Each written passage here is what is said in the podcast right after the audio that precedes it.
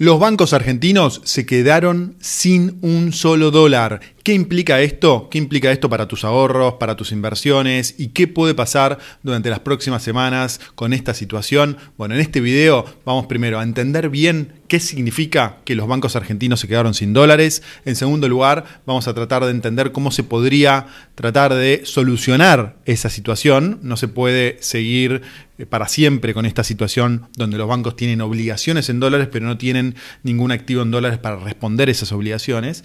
Y por otro lado, al final del video vamos a entender cómo nos podemos proteger en este ambiente, en qué podemos invertir, en qué podemos, este, eh, qué podemos elegir para tratar de que nuestro patrimonio no se evapore si la situación en la Argentina se sigue complicando. Bueno, ¿cómo es que esto que los bancos argentinos se quedaron sin dólares? Bueno, en primer lugar, Vamos a poner las cosas en perspectiva. Esto no es lo mismo que pasó con la salida de la convertibilidad, donde todos los depósitos del sistema financiero o casi todos los depósitos del sistema financiero estaban en dólares y del otro lado había muy pocos activos en dólares. Bueno, ahora muy pocos, muy, pocos depósitos del sistema financiero están en dólares. La mayoría está en pesos. Por lo tanto, la situación no es tan complicada. Pero lo concreto es que hoy hay casi 16 mil millones de dólares que tienen las empresas y los argentinos depositados en cajas de ahorro o en plazos fijos en los bancos.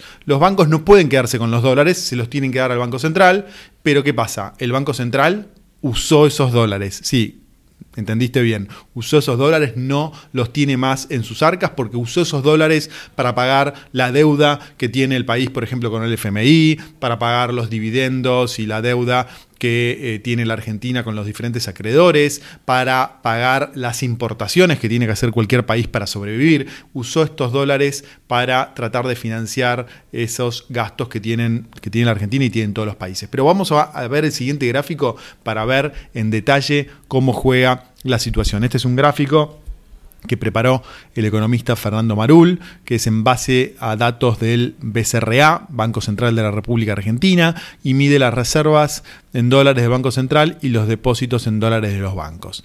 La línea celeste es la cantidad de dólares en el Banco Central sin contar la deuda con Cedesa y el BIS. Fíjate que en 2019, a inicio del 2019, estaba casi en 42 mil millones de dólares más o menos fue bajando gradualmente hasta los actuales menos 38 millones de dólares. La línea celeste, en el eje vertical tenés la cantidad de dólares que hay en el eh, dólares y en el eje horizontal tenés la fecha. Entonces ahí tenés hoy menos 38 millones de dólares. Y la línea azul son los depósitos en dólares en los bancos.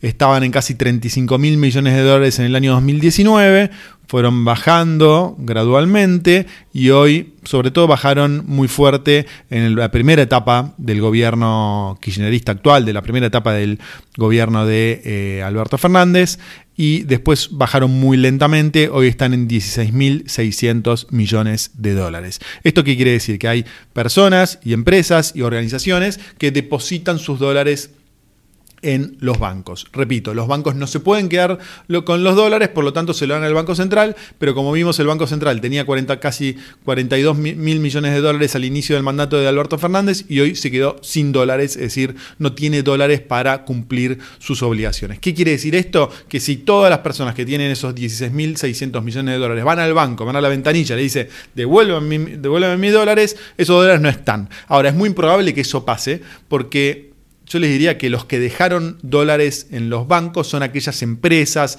aquellas organizaciones, instituciones que es poco probable que quieran y necesiten sacar esos dólares y algunas personas que seguramente no ven YouTube, no ven las noticias y, no, escuchan la radio ni, la televisión y no tienen ningún incentivo para sacar esos dólares. Algunos dólares seguramente podrán salir, pero eh, seguramente sean dólares que no tienen tanto incentivo para salir, primero.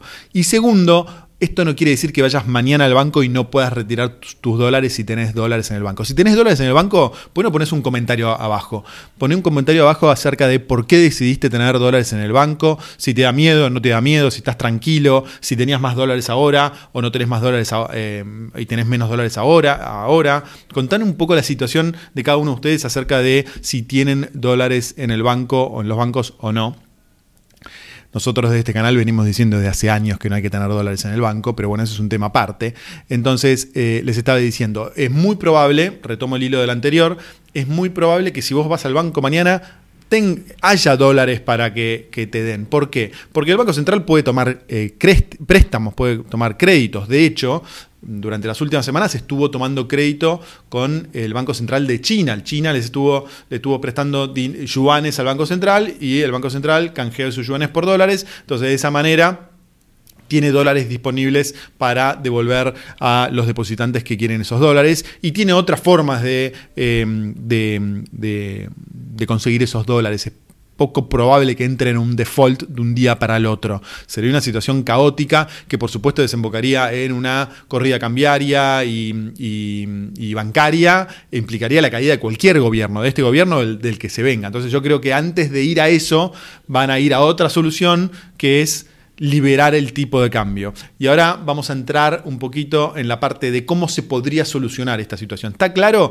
que ningún país, y pongo el gráfico de nuevo, puede eh, convivir y puede sobrevivir en esta situación. Esta situación está, está, digamos, la tenemos actualmente y está más o menos eh, no explotando por todos los controles que pone el gobierno para tratar de que esta situación no explote. Pero esto está provocando, por supuesto, desabastecimiento, hay muy pocos productos importados eh, y está provocando em, eh, caída de la actividad económica. Muchas fábricas y empresas que no pueden producir porque no tienen sus insumos del exterior, entonces esto también está tirando la economía para abajo. Esto puede aguantar hasta las elecciones, pero no puede aguantar mucho más. Es una medida electoral, pero no puede aguantar mucho más. Entonces, vamos ahora a meternos a cómo se podría solucionar, cómo se podría en algún de alguna manera este, empezar a, tratar de captar dólares para...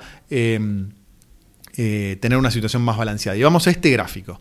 Este gráfico mide la evolución de las reservas brutas y eh, en los periodos con cepo del año 2003 y al 2023. Y en este gráfico vas a poder ver muy claro em, que cada vez que el Banco Central estableció un cepo, esto quiere decir que con tus pesos no podés comprar dólares, las reservas del Banco Central bajaron fuerte. Tuviste el, primer cepo, son estas líneas rectangulares grises, el primer cepo de Cristina Kirchner, fíjate cómo bajaron las reservas muy muy fuerte.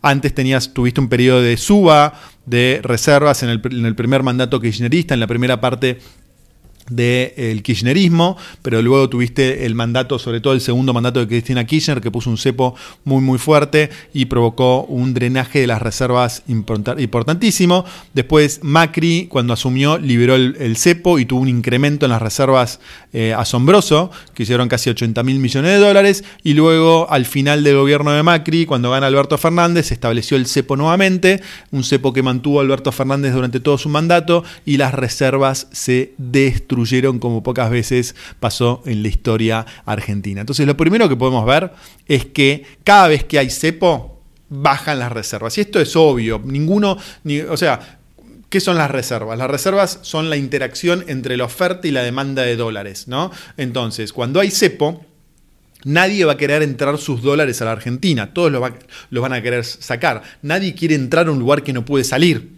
¿No? Repito, nadie quiere entrar a un lugar que no puede salir. Entonces, no entran dólares a la Argentina y todos tienen incentivos para sacar sus dólares. Eso es lo que pasó en el cepo del segundo mandato de Cristina de Kirchner y es eh, lo que está pasando en el cepo actual del mandato de Alberto Fernández y del ministro de Economía, candidato a presidente Sergio Massa. Los dos eh, establecieron un cepo cada vez más fuerte y esto provocó que las reservas, fíjate, la última parte del gráfico donde bajan las reservas muy, muy fuerte es durante el último mandato de, de Sergio Sergio Massa, ¿no? La política económica de Sergio Massa fue desastrosa, provocó un desastre en las reservas como pocas veces tuvimos eh, antecedentes en la economía argentina. Entonces, eh, lo primero que tendría que pasar es que no haya cepo. Por supuesto que para eliminar el cepo y tener un tipo de cambio este, libre, tendrían que pasar otras cosas también, ¿no? Eh, ¿Qué son esas otras cosas que tendrían que pasar? Bueno, tendría que haber menor gasto público, tendría que haber menos emisión de pesos, hay toda una serie de hechos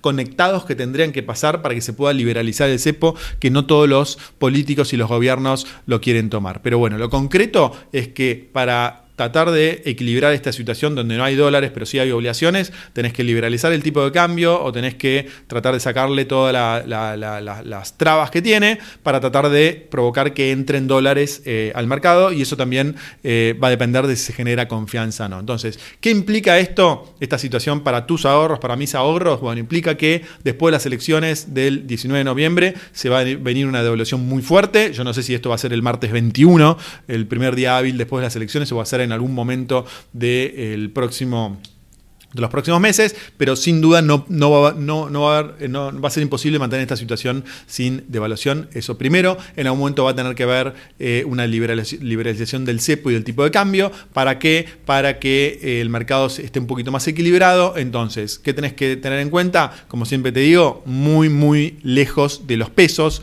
Hoy es momento para comprar dólares, este, no para venderlos, porque seguramente muy pronto tanto el dólar eh, oficial, sobre todo, pero también el contrato de liquidación van a subir ¿Y en qué puedes invertir? Bueno, dentro de lo que es Argentina, que Argentina es todo riesgoso, si querés tener riesgo cero, vas a tener que sacar tu dinero a la Argentina y abrir una cuenta en un broker o en un banco del exterior. Dentro de para aquellos más conservadores, yo les diría que las obligaciones negociables en dólares de empresas exportadoras o con activos en dólares son una muy buena elección. Las acciones también de empresas exportadoras o con activos en el exterior me parece que son, son una buena eh, alternativa de inversión pero si gana Massa tengo la impresión que van a bajar eh, muy fuerte y aún si gane Milei también van a tener muchas subas y, bajas, es una montaña rusa, entonces no es para todo el mundo, no tendría dólares en los bancos ni preferentemente en los brokers, prefiero tener esos dólares invertidos, les diría hasta en un bono argentino, pero antes que los bonos argentinos que si esto sigue así, van a terminar reestructurándose. Yo prefiero las obligaciones eh, negociables en dólares de empresas argentinas con activos e ingresos en el exterior. Dentro de lo que es el riesgo argentino, creo que es lo que, que todo riesgo, creo que es lo que más te puede este, proteger. Con esto cerramos. Si tenés otras ideas acerca de cómo protegerte o, o, de cómo se podría solucionar esta situación, ponedlas acá abajo, así todos aprendemos de todo. Te mando un abrazo muy grande y nos vemos pronto. Chau.